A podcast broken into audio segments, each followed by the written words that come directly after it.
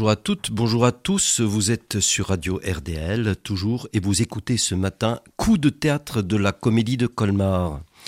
Je suis avec Christine. Bonjour, Christine. Et Francis à la régie. Bonjour. Et ce matin, nous parlons de Vanish, disparaître, un spectacle qui se jouera à la Comédie de Colmar dans la grande salle. Oui, le jeudi 1er décembre à 19h et le vendredi 2 décembre à 20h. Durée du spectacle à peu près 1h40. Voilà, alors disparaître euh, nous vient euh, de l'ouest, c'est-à-dire ce sera l'ouest à Colmar, l'océan à Colmar. C'est un spectacle qui euh, a été euh, euh, pensé, écrit, monté du côté de la comédie de Vire, et puis de Saint-Lô et de Granville, c'est-à-dire la Bretagne, la Normandie, la Normandie voilà. Et, il s'agira de l'océan. D'ailleurs, c'est Marie Dillasser qui a écrit le texte à partir d'un de ses textes qui s'appelle Océanisé. Oui, alors Marie Dillasser, vous la connaissez déjà un petit peu. c'est une jeune autrice euh, et vous avez déjà entendu l'un de ses textes, puisque l'an dernier, euh, la metteuse en scène Laetitia Guédon vous a proposé une mise en scène de Pintésilé qui avait été écrit par Marie Dillasser également. Alors là, un très beau texte donc euh, sur tous ceux qui ont tenté de lutter avec les océans démontés et surtout tous ceux solitaires qui sont partis tout seuls, qui ont tenté de faire le tour du monde. Alors ça se présente à peu près ainsi, c'est vraiment le thème. Rodolphe, un marin qui laisse sa femme, Najda, son fils Joshua, à la maison et lui part. Elle, Najda, dit ceci, euh, une manière de nous mettre dans le bain, pour euh, dire. Il y a des rêves démesurés qui nous traversent, des rêves qu'on reporte sur une carte pour mieux les voir, et qu'on reporte à plus tard parce qu'ils font peur. Il y a des rêves démesurés qu'on oublie, et d'autres qui reviennent à la charge, encore et encore, ne laissent pas l'esprit tranquille. On commence par acheter un voilier, un petit, pour apprendre à naviguer, en couple, en famille, et puis seul. Et puis seul, il va de plus en plus loin, mais ce n'est jamais assez loin. Le bateau n'est pas assez grand. Il travaille dur pour acheter son quillard. C'est long, il va dans les océans de plus en plus froids et agités.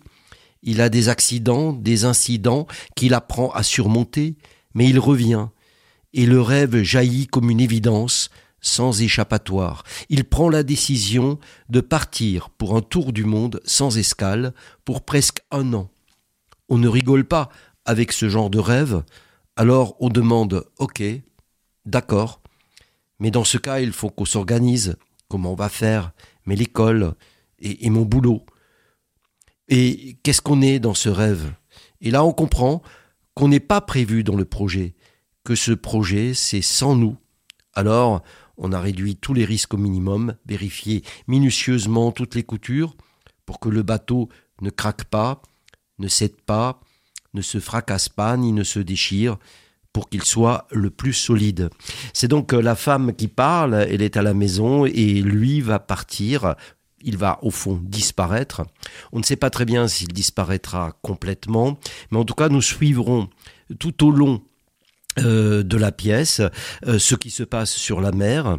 D'abord, cette volonté d'aller le plus loin possible au début, Ensuite, euh, il y aura des moments difficiles et puis euh, des moments très très difficiles parce qu'il faudra affronter euh, la tempête et peut-être la tempête intérieure, c'est-à-dire ce qui se passe quand on est tout seul, quand on n'a plus de repères, quand on n'a plus vraiment que des souvenirs. Et ça, c'est quand même un, très beau texte dans l'ensemble, en tout cas, on, peut le dire. Oui, alors le texte que tu viens de lire met au début du spectacle donne la position de la femme qui reste. Alors on peut peut-être considérer qu'il y a quelque chose d'un peu genré dans cette histoire.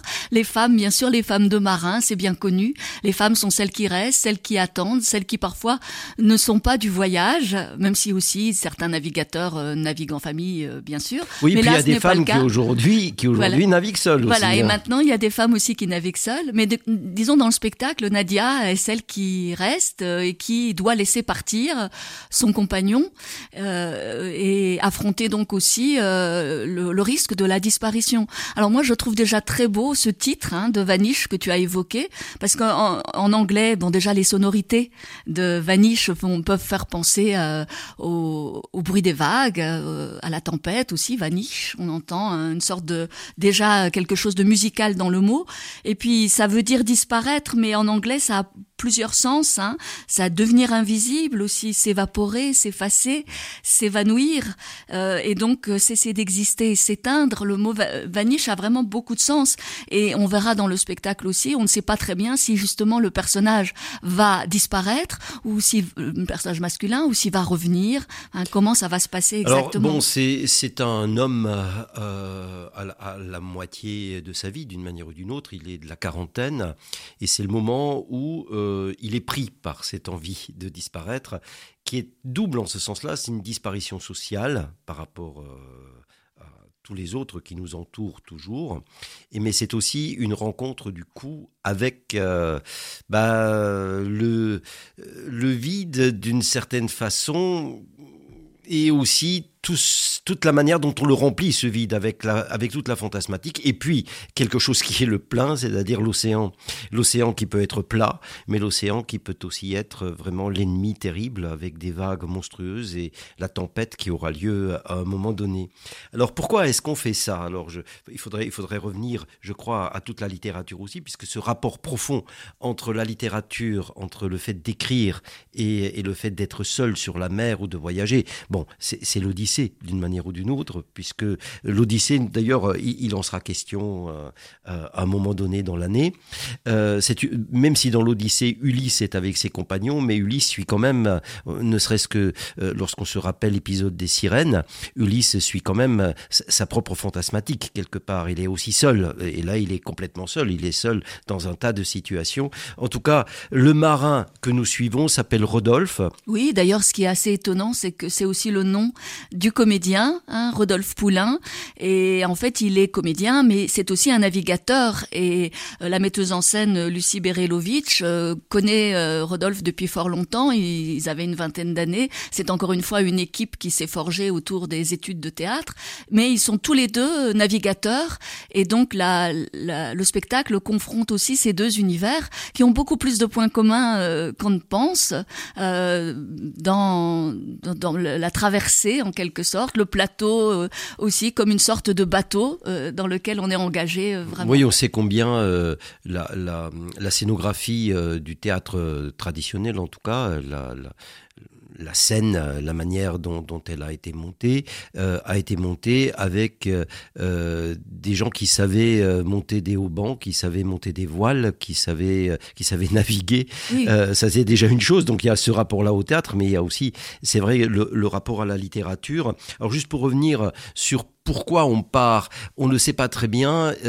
Est-ce qu'on part pour affronter l'infini, l'incommensurable? Est-ce qu'on part pour euh, euh, être un héros Est-ce qu'on part euh, parce qu'on ne supporte plus la, société dans laquelle on est Parce que il faut, il faut se confronter à ça. Et je crois que tout le rapport à la mer euh, et à l'océan, euh, lorsqu'on est seul, ça, pose cette question. Alors chacun peut se la poser. C'est on peut partir, on peut s'évanouir. Il y a, il y a, il, semblerait chaque mois, chaque semaine, des tas de gens qui s'évanouissent, c'est-à-dire qui disparaissent. Qui ils disparaissent, ils disparaissent pas toujours en mer, mais plein, plein de gens qui disparaissent et qu'on ne retrouve pas. Et, et qui qui n'a pas eu peut-être cette tentation un jour de, de disparaître, de changer d'identité, euh, de se retrouver vraiment euh, comme dans une sorte de renaissance avec cette possibilité-là. Et en même temps, bien sûr, la mer, c'est aussi le danger, le risque. Et dans ce que j'évoquais en termes de genre, peut-être aussi, est-ce qu'il y a une recherche comme ça au milieu de sa vie pour un homme euh, d'affronter le danger et de, de, redevenir un héros d'une certaine manière, de, de, de se colter à ça dans une vie qui par ailleurs peut être considérée comme routine Oui, parce qu'il y a la solitude. Et puis, euh, et puis euh, ce qui se passe dans la solitude, c'est à partir du moment où on est seul et on n'a plus de contact avec, avec les autres, donc euh, que l'autre n'est plus là euh, pour euh, bon, même si aujourd'hui il y a quand même des tas de moyens d'être en relation, et d'ailleurs on, voit bien euh, tout au long du texte que cette relation existe, c'est-à-dire il parle à sa femme, il, a des liens avec d'autres gens qui lui parlent, mais à un moment donné ça s'arrête, et alors on, on, entre dans parce que ça se casse, parce que peut-être que le bateau est d'ailleurs brisé en deux, on ne le sait pas très bien, on ne sait pas ce qui lui arrive d'ailleurs là aussi, est-ce que ça ne lui arrive que dans la tête? Est-ce que c'est la tête qui se brise en deux? Euh, oui, Ou est-ce que, c'est vraiment le bateau? Et euh, il y a euh, tout un développement fantasmatique qui a, qui a lieu et qui est cette dernière partie vraiment très intéressante, qui est le rapport à la folie parce que parce qu'à un moment donné, euh, ce qui se brise, c'est euh, la raison et peut-être que c'est aussi ce que nous cherchons. C'est-à-dire nous ne cherchons peut-être pas seulement euh, le danger extérieur, mais peut-être aussi ce danger intérieur qui est toujours présent, qui est toujours là et qui qui ouvre alors à toute une poésie. bon bah là, on, on vous convie vraiment de voir le spectacle en ce sens-là, parce que c'est c'est là où le texte lui-même s'ouvre sur autre chose. Oui, et puis il paraît que de toute façon c'est réel en fait, les, navigateurs en solitaire euh, parlent euh, dans des moments où ils sont complètement épuisés, euh, d'états d'hallucination et, la limite de la folie est parfois approchée véritablement. Et donc apparaissent à ce moment-là des, des, êtres fantasmagoriques. On revoit aussi le passé, on voit des morts qui revivent, des créatures étranges.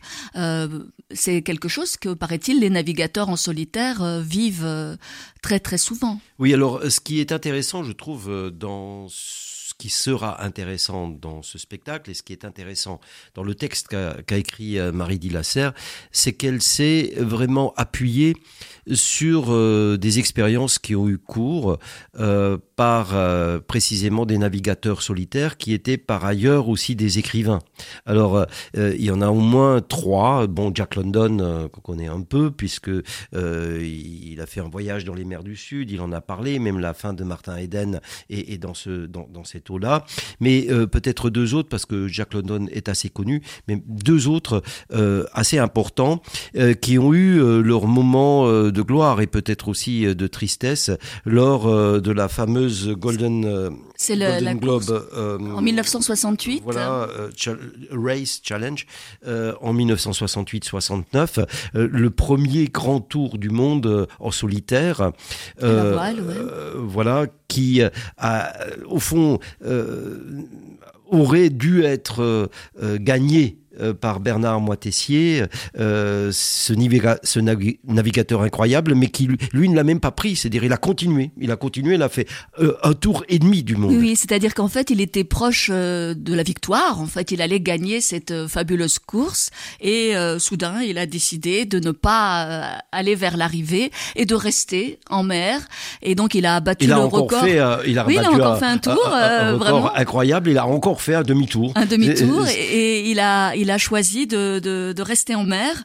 Il dit ne vivre qu'avec la mer et mon bateau, pour la mer et mon bateau, seul avec la mer immense, pour nous tout seuls. Il a, il a, d'ailleurs, il avait refusé euh, toute forme de communication directe. Il lui arrivait de temps en temps d'envoyer dans un petit sac en plastique euh, quand il avait, quand il rencontrait un cargo, euh, il, mettait ses écrits ou des, des, nouvelles pour sa famille dans un sac en plastique et il le balançait sur le, le bateau. Et il a continué comme ça et il, ne s'est arrêté qu'après avoir eu quelques avanies quand même très très graves, avant une deuxième fois pour le Cap Horn.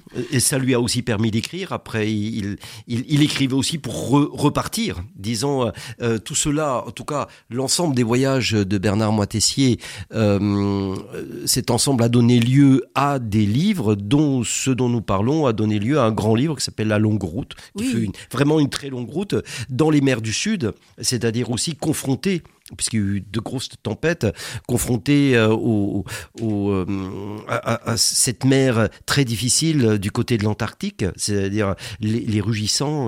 oui, bien sûr. Et, avec le risque aussi de, heurter des, icebergs. Et donc c'est effectivement un, navigateur hors pair. Et bon, c'est toujours agréable pour préparer l'émission d'avoir du coup envie de lire des textes. Voilà. Et je ne connaissais pas pour ma part l'écrivain Bernard Moitessier, et donc ça donne vraiment envie de le lire. Oui, parce que en même temps, lié d'ailleurs à, Bernard Moitessier et à ce qui s'est passé en 68-69, euh, il y a euh, l'épisode euh, Donald Crowhurst, lequel avait tenté lui aussi, il avait pas, plein de gens des, qui avaient parié sur lui, et puis finalement, assez rapidement, il s'est rendu compte qu'il n'y arrivait pas. il, a, il a leurré, il a dit qu'il qu'il avançait alors qu'il n'avançait plus du tout, et pris par ce leurre, à la fin, il n'avait plus qu'une seule solution, il s'est suicidé. C'est-à-dire que c'est encore, c'est encore euh, l'idée de n'avoir pas été à la hauteur de, de cette affaire-là. En tout cas, tout cela, on va le retrouver dans le spectacle. Après un peu de musique, écoutons Renaud. Euh, quand, le, vent, soufflera, justement. C'est pas l'homme qui prend la mer, c'est la mer qui prend l'homme. Ta, ta, ta. Moi la mer, elle m'a pris, je me souviens, un mordi j'ai troqué mes Santiago et mon cuir un peu contre une paire de Dockside et un vieux ciré jaune. J'ai déserté les crasses qui me disaient sois prudent. La mer c'est dégueulasse, les poissons baissent dedans. Dès que le vent soufflera, je repartira. Dès que les vents tourneront, nous nous en allerons. L'homme qui prend la mer, c'est la mer qui prend l'homme. Moi la mer, elle m'a pris au dépourvu. Tant pis, j'ai eu si mal au cœur sur la mer en furie. J'ai vomi mon 4 heures et mon minuit aussi. Je me suis cogné partout, j'ai dormi dans des draps mouillés. Ça m'a coûté des sous, c'est de la plaisance, c'est le pied. Dès que le vent soufflera, je repartira. Et que les vents tourneront, nous nous en allerons.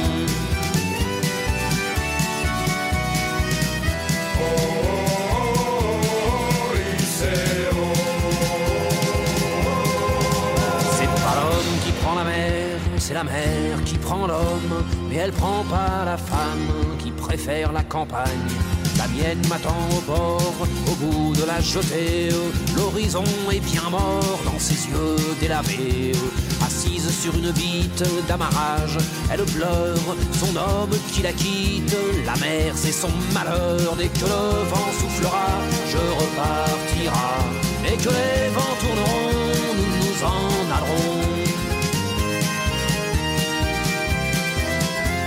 l'homme qui prend la mer, c'est la mer qui prend l'homme. Moi la mer, elle m'a pris comme on prend un taxi. Je ferai le tour du monde pour voir à chaque étape si tous les gars du monde veulent bien me lâcher la grappe. J'irai aux quatre vents, foutre un peu le boxon. Jamais les océans n'oublieront mon prénom. Dès que le vent soufflera, je repartira.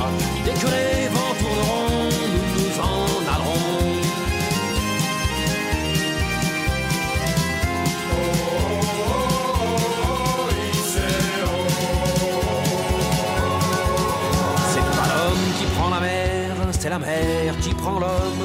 Moi, la mer, elle m'a pris et mon bateau aussi. Il est fier, mon navire, il est beau, mon bateau. C'est un fameux trois-mâts, fin comme un oiseau. Cabarly, Pajot, Kersozon et Ridel navigue pas sur des cajots ni sur des poubelles. Dès que le vent soufflera, je repartira. Dès que les vents tourneront,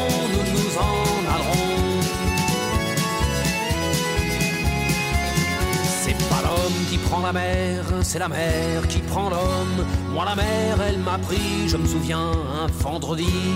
Ne pleure plus ma mère, ton fils est matelot. Ne pleure plus mon père, je vis au fil de l'eau. Regardez votre enfant, il est parti marin. Je sais, c'est pas marrant, mais c'était mon destin. Dès que le vent soufflera, je repartira. Dès que les vents le vent soufflera, je repartira. Dès que les vents tourneront, nous nous en allerons de requins. Dès que le vent soufflera, je repartira. Dès que les vents tourneront, nous nous en allerons. Dès que le vent soufflera,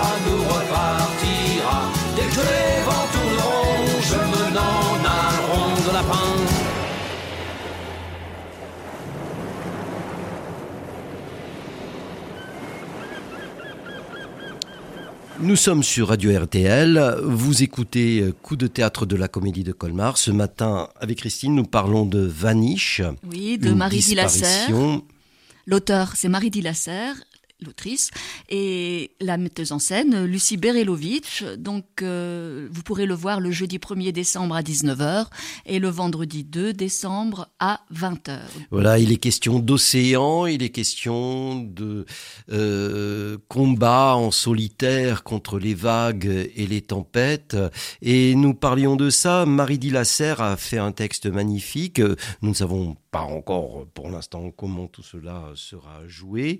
Euh, nous savons que c'est un vrai marin euh, comédien euh, qui jouera Rodolphe, euh, celui qui part, celui qui tente de disparaître, celui qui affronte seul, a priori pendant un an, l'océan. Et ce qui est quand même très intéressant, c'est que ça a permis à, Mali- à à Marie Dillasser euh, d'avoir un vocabulaire très particulier qui est vraiment à la fois celui de la mer et des marins.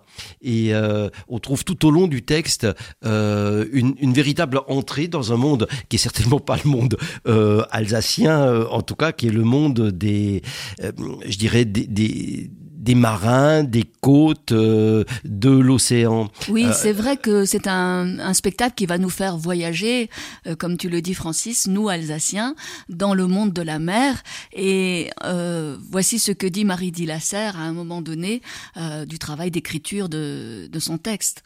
Chercher une langue qui dise l'étendue, la lumière changeante, le ciel changeant, les vents changeants, le bateau qui s'écrase dans le versant de la houle, le corps poussé en avant et en arrière, les mains qui cherchent des points d'accroche, la cloche qui sonne la verticale, la rafale, chercher la langue qui empêche le corps de se mouvoir, qui rend tout geste compliqué, difficile, parfois inutile, trouver l'ordre des mots et des gestes qui doivent aller à l'essentiel, être précis, proche de la chute, de l'échec, la langue qui dérape, qui raconte comment la descente dans la cabine est une descente dans un monde renversé, inversé, chaviré, tourneboulé, qui met l'océan dans la vessie, les vomis dans le seau, la sieste sur les bancs, faire sentir les orteils brûlés, la manière dont le vent, la houle, le bateau s'apprivoisent à la barre,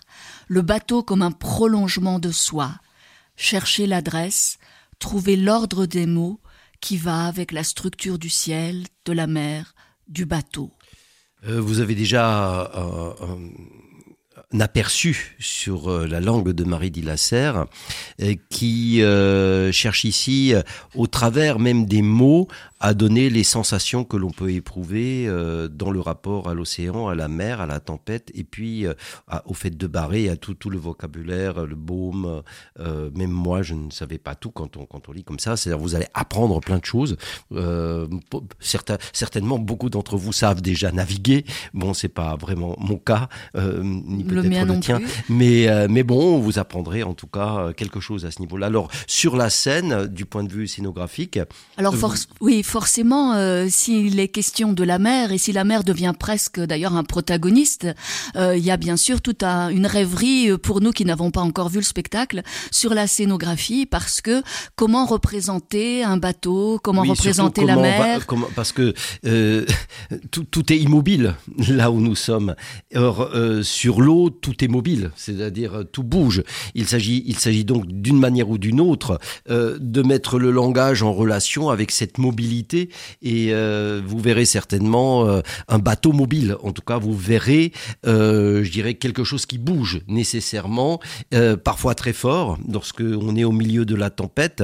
Et là, la scénographie a, été très in- inventive, puisqu'il s'agissait d'inventer précisément quelque chose qui bouge de manière manière permanente sur, euh, euh, sur la scène. Oui, et quelque chose qui permette aux comédiens justement de, de travailler cette gîte des, des bateaux, le fait qu'il y ait ces mouvements qui demandent au corps des, des marins de compenser par leur propre équilibre.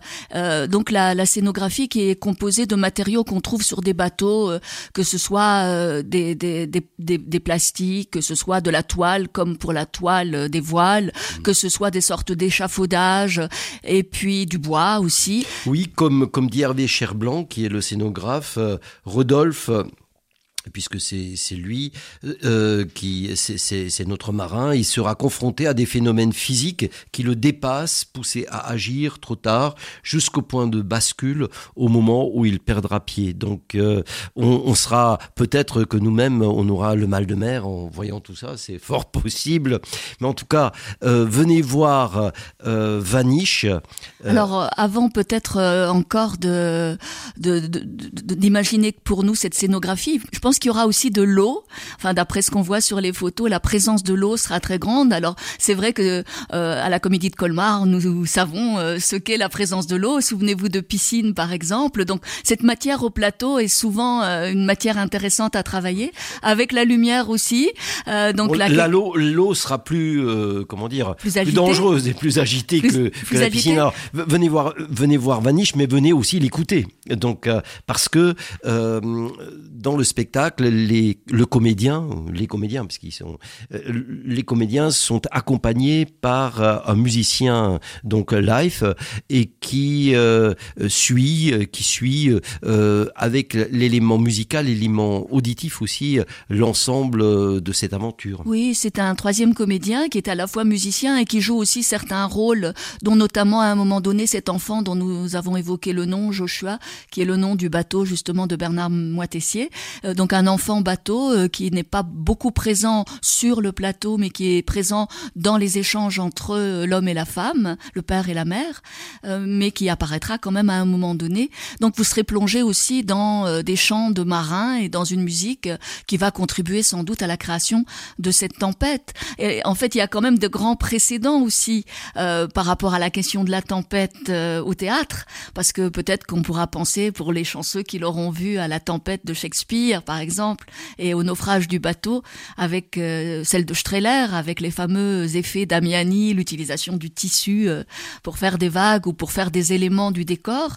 Peut-être qu'il y aura euh, des références de ce type, ou encore peut-être à Ariane Mnouchkine aussi, qui dans certains des spectacles, par exemple Les naufragés du fol espoir, utilise vraiment la machinerie théâtrale pour rendre compte du bateau. En fait, apparemment, tout sera à vue.